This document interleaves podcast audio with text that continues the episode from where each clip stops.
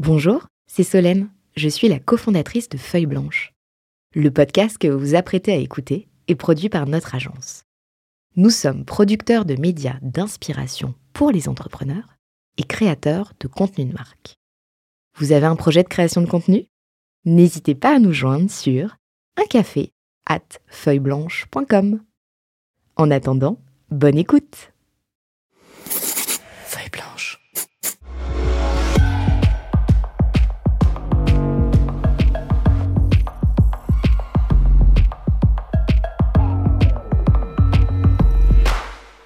Bonjour à tous, ravi d'accueillir ceux qui viennent de nous rejoindre, ravi aussi de retrouver euh, tous ceux qui sont déjà là depuis tout à l'heure avec nous. D'ici une petite demi-heure, on recevra euh, Guillaume Lacroix, euh, le fondateur et CEO de Brut. En attendant, avant de recevoir notre invité, je vous invite à scanner ce QR code si jamais vous souhaitez lui poser des questions. Euh, je lui poserai bien évidemment en votre nom. Je vous propose d'accueillir tout de suite Awa Dramé, la fondatrice de Time to Start.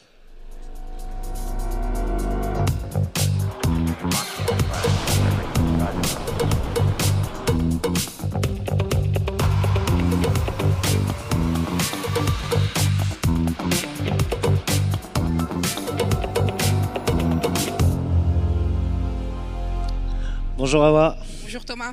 Je te propose de t'installer. Et je te propose aussi de démarrer euh, tout de suite dans le dur avec la question euh, de notre invité qui vient de nous quitter, euh, Christian Resson, le, le fondateur de, de Mano Mano, qui lui disait être administrateur euh, de Réseau Entreprendre Paris Oui. et qu'il avait un vrai problème de, de diversité avec des gens qui se ressemblent et, et avec tout ce que ça pouvait impliquer. Et il voulait savoir si toi aussi avec ton incubateur Time to Start dont on va parler, on va en expliquer les raisons, le fondement, où est-ce que vous allez. Euh, mais je, je commence par sa question. Est-ce que vous aussi vous avez un sujet de diversité? Alors on n'a pas de, de sujet de diversité parce que euh, notre incubateur il est basé sur des valeurs. Et en fait, la communication, elle va être autour de ces valeurs. Et donc, on va avoir une vraie mixité de profils, de talents, des gens qui majoritairement, effectivement, sont issus des quartiers populaires. Mais on arrive aussi à toucher d'autres entrepreneurs qui viennent chez Time to Start bah, par la qualité de l'accompagnement, mais aussi parce qu'on partage des valeurs communes. Quand on lance une start-up, c'est pour répondre à un besoin, parce qu'il y a quelque chose qu'on observe dans le monde et on se dit ça ne va pas, ça ne fonctionne pas, il faut que je change ça. Euh, Qu'est-ce qui fait qu'aujourd'hui on lance Time to Start? C'est qu'il y a des sujets qui sont réels et auxquels il faut trouver des réponses. Effectivement, c'est euh, tout à fait ça. L'idée de, lancer Time to Start, ça part d'un constat qui a, une vraie, qui a un vrai potentiel dans les quartiers populaires, qui a des vrais talents.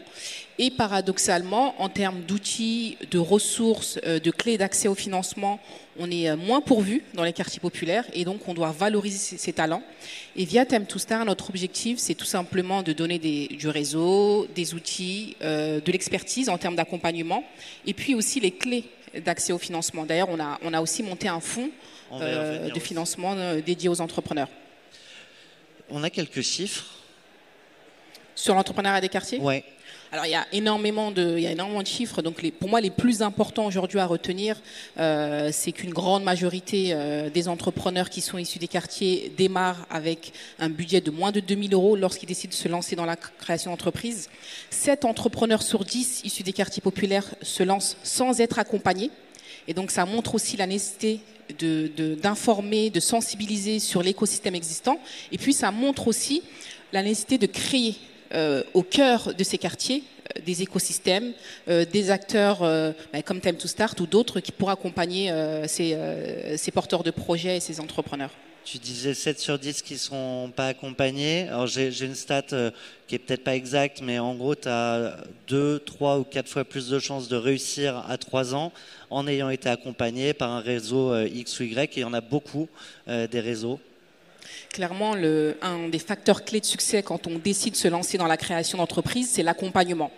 Donc les entrepreneurs, c'est vrai qu'on tendance à, sous-estimer l'importance de l'accompagnement, mais c'est c'est clairement un facteur clé succès, c'est clairement une chance de plus de réussir, parce qu'aujourd'hui, quand on entreprend, il faut du réseau, il faut comprendre aussi comment ça fonctionne. Il faut se faire accompagner, se faire coacher. Il faut se faire challenger en fait. Et puis il faut aussi comprendre comment on va chercher ces financements-là.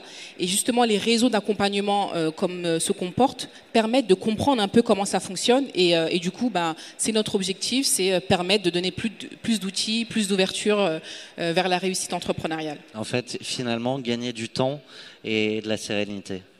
Beaucoup de temps et puis surtout s'entourer. Parce que quand on est entrepreneur, il faut s'entourer, on ne peut pas entreprendre seul.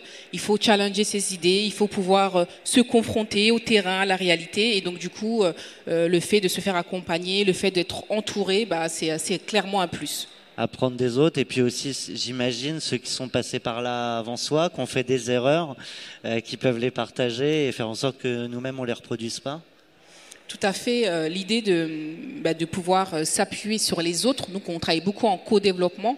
Donc, l'idée de s'appuyer sur l'intelligence collective, c'est euh, clairement une force. Ça permet d'apprendre de, des autres, comme tu l'as dit, mais ça permet aussi de pouvoir se, se, challenger au quotidien, voir un peu comment les autres avancent.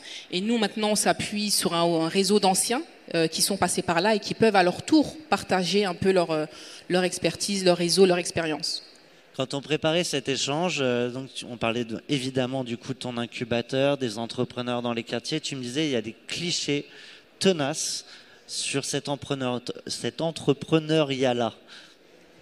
Effectivement, malheureusement, et c'est aussi une des raisons qui m'a qui m'a poussé à m'engager, c'est que quand on parle des quartiers populaires, il y a beaucoup de clichés, de stéréotypes. On pense souvent à un micro-entrepreneur ou un petit commerce de proximité, mais en fait, on a une vraie mixité de talents que ce soit en termes d'intention entrepreneuriale, que ce soit en termes de secteur euh, d'activité, que ce soit en termes d'ambition. On a vraiment tout type de profil et je pense que c'est vraiment la seule particularité euh, euh, des profils issus des quartiers populaires, c'est toute cette mixité de profils qu'on peut avoir. Moi, quand je lance une promotion, j'ai pas un entrepreneur de la tech ou un, entrepreneur de la restauration. Non, j'ai vraiment une dizaine d'entrepreneurs dans une dizaine de secteurs d'activité différents et c'est une vraie force. Comme n'importe quel incubateur, oui, effectivement. Et puis euh, les, euh, les euh, comment dire les difficultés qu'on peut avoir sont les mêmes finalement que les autres entrepreneurs. Comme je l'ai dit au départ, c'est le financement, c'est le réseau, c'est l'expertise. Donc c'est les mêmes problématiques. Et c'est vrai qu'on a tendance à avoir un peu de clichés sur bah, sur les entrepreneurs qui sont issus de cette diversité-là. Et, et, notre objectif, c'est aussi de les valoriser, de les mettre en avant pour casser un peu les, les stéréotypes qu'il y a. Je vois qu'on a une question, je vais te la poser dans un instant. Je propose qu'on mette euh, aussi euh, sur l'écran euh, le QR code si d'autres n'auraient pas accès. Ben, je vais te la poser là. À quel moment demander un accompagnement? Alors à tout moment, dès qu'on a l'envie de se lancer déjà, quand on est lancé, et puis même après. Comme je dis, à tout moment, on a besoin de se faire accompagner. La seule différence, c'est que ce n'est pas le même accompagnement en fonction du stade de maturité. Pas les mêmes réseaux. Pas les mêmes réseaux, pas les mêmes outils. Quand on est au début, euh, quand on est porteur de projet, qu'on a besoin d'être accompagné euh, dans la création d'entreprise, c'est bien d'être dans les, dans les euh, incubateurs parce que ça permet d'avoir un rythme assez soutenu parce que l'entrepreneuriat, c'est énormément de travail.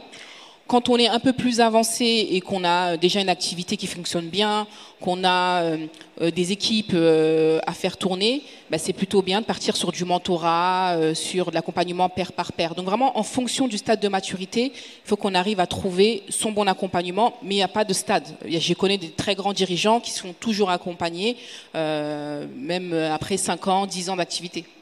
Si, je peux me permettre d'ajouter, euh, personne n'a dû rater euh, BPI France dans les couloirs. Euh, ils ont monté un collectif qui s'appelle Cap Créa pour renvoyer la balle entre les différents réseaux d'accompagnement, y compris aussi dans, les quartiers. je ne sais pas si vous échangez déjà avec eux, mais n'hésitez pas à aller voir. Vous trouverez les, bons, les bons entrepreneurs, les bons réseaux pour, pour vous accompagner.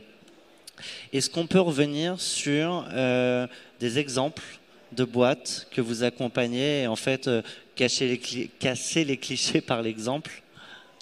Euh, bah, j'en ai plein hein, des, entrepreneurs qu'on a accompagnés. Bah, hier j'étais avec un, entrepreneur, je crois qu'il est sur le stand de Vivatech, donc s'appelle Moriba Sokuna, qui a monté un clic un prof. C'est une plateforme euh, de, soutien scolaire qui est euh, digitalisée et qui permet notamment aux parents qui sont issus des quartiers populaires de trouver des étudiants euh, qui font office de professeurs pour les jeunes enfants de primaire et surtout trouver des, étudiants qui sont en proximité parce qu'il y, a une vraie question de mobilité dans les quartiers populaires. Et donc voilà, ça va trouver ces professeurs-là. Donc je pense à lui. je vois qu'il y a, il Rim qui, est présente, qui est dans la, restauration. Je vois aussi sur Vivatech, on a un entrepreneur qui a, qui a gagné un, un prix hier euh, qui a une application de mobilité qui s'appelle UA. Donc on a vraiment une vraie diversité de talents et, et moi c'est ce que je souhaite mettre en avant aujourd'hui. Tu me disais qu'il y avait encore quand même beaucoup à faire sur l'accompagnement, sur l'offre existante. Je te propose d'y aller.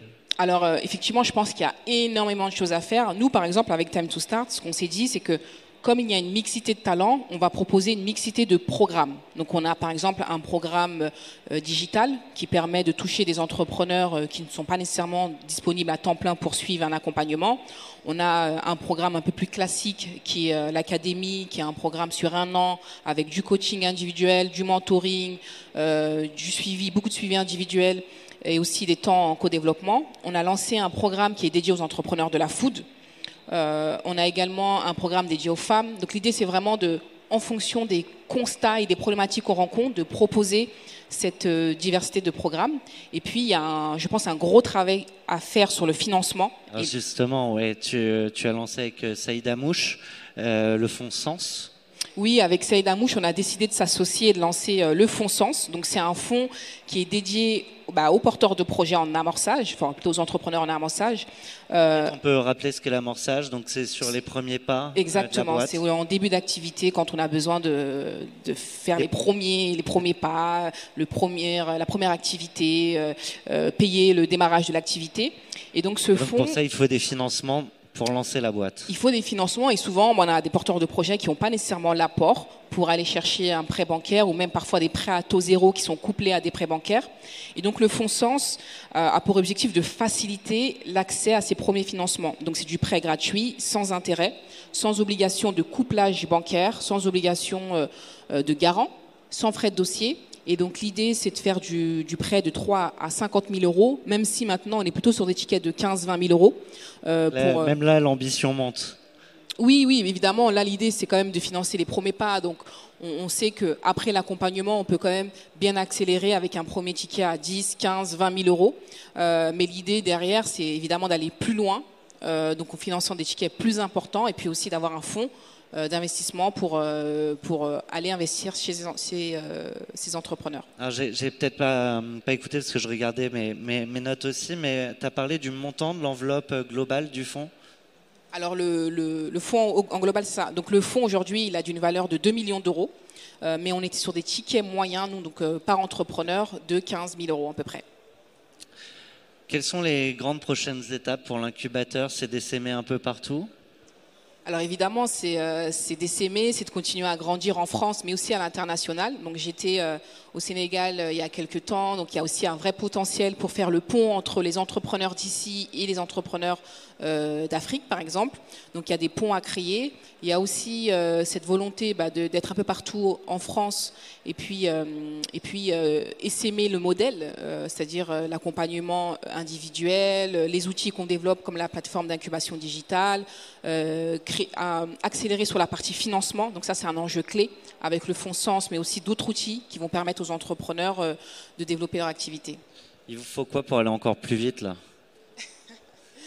Bah, il nous faut plus de, plus de partenaires, puisque aujourd'hui notre modèle il est aussi beaucoup basé sur la synergie, à la fois avec euh, l'écosystème actuel, mais aussi des, entreprises, avec les institutions. Donc on travaille beaucoup avec eux. Donc plus on sera nombreux à rentrer dans cette cause commune, plus on aura de l'impact. Qu'est-ce qui t'a amené euh, jusqu'à Time to Start? Euh, ce qui m'a amené, donc c'est plein de choses, mais c'est avant tout mon parcours personnel. Moi-même, j'ai grandi dans un quartier populaire. J'ai eu l'opportunité de faire une grande école, donc qui est ESCP Europe, et, euh, et j'ai vu que les outils, les ressources, n'étaient pas les mêmes quand on, avait, quand on entreprenait dans un quartier, et puis quand on entreprenait via une grande école, parce qu'il y avait le réseau d'investisseurs qui étaient présents, il y avait de l'expertise, et l'idée c'était vraiment de proposer finalement à nos entrepreneurs un accompagnement de qualité, parce que je pense que c'est ce qui manque beaucoup, on est beaucoup dans la masse, mais le plus important c'est l'impact qu'on a chez la personne, et donc dans cet objectif-là, on, veut vraiment être sur du qualitatif.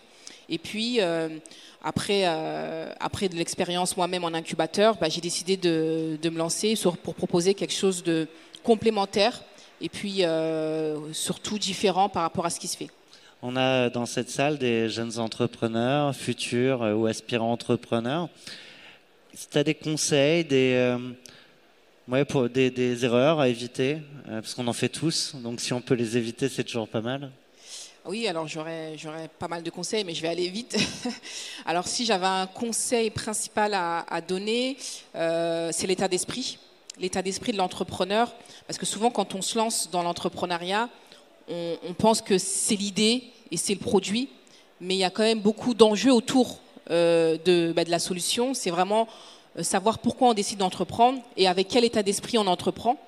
Il faut être persévérant, il faut être résilient, il faut être à l'écoute du marché, c'est très important. Il faut savoir aussi pourquoi on décide de se lancer, quels sont euh, euh, les éléments clés qui nous poussent, qui nous motivent à nous lancer, parce qu'il y a des moments où ça sera plus compliqué. Et pendant ces moments, il faudra se rappeler du pourquoi.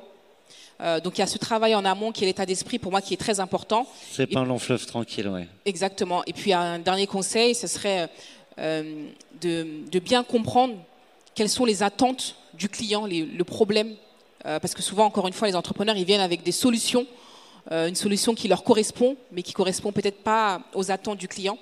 Donc vraiment être attentif à ce que le client souhaite et comprendre le problème que vous souhaitez résoudre. Aller tester le marché. Toujours être à l'écoute, être sur le terrain. Comme je dis souvent, entreprendre, c'est agir avant tout. Donc euh, soyez dans l'action. Je te propose, euh, ah pardon, il y a des questions, euh, bah, d'y répondre. voilà ce que je te propose. Quelle valeur permettrait de créer le pont avec l'Afrique? Quelle valeur? Alors bonne question. Quelle valeur? Euh, Je pense que c'est l'humilité.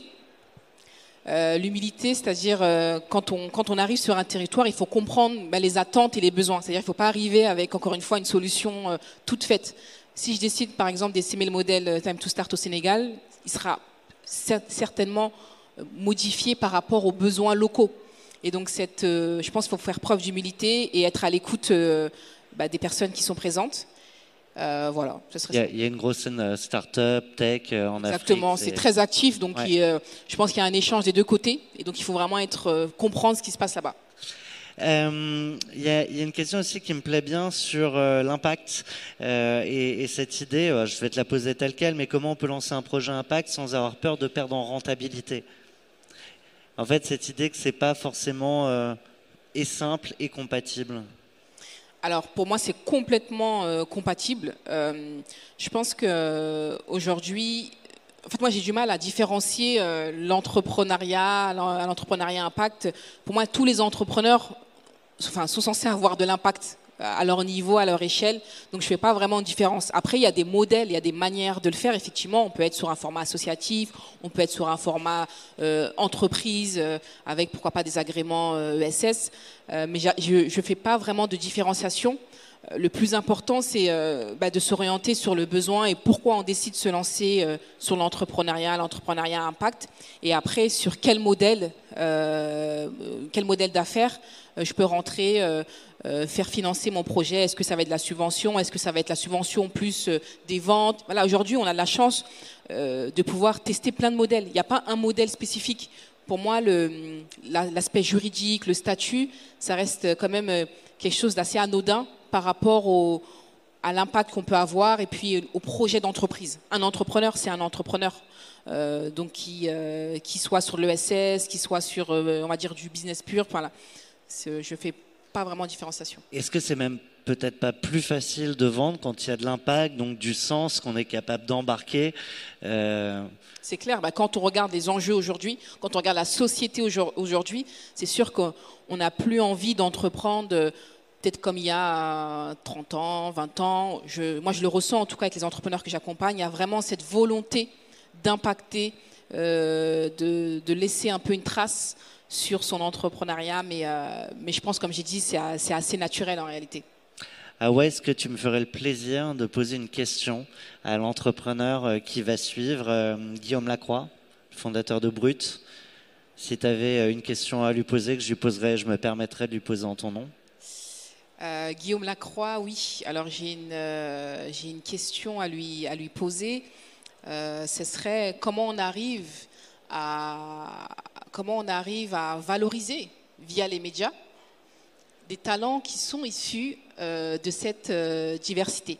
Parce que je, je, sais que les médias ont un rôle extrêmement important et, et donc à la fois dans dans le renforcement des stéréotypes, mais à la fois aussi pour casser les stéréotypes. Donc du coup, quel est le, le rôle d'un média bah, comme Brut pour casser un peu ces stéréotypes ah, C'était une question un peu longue. Hein.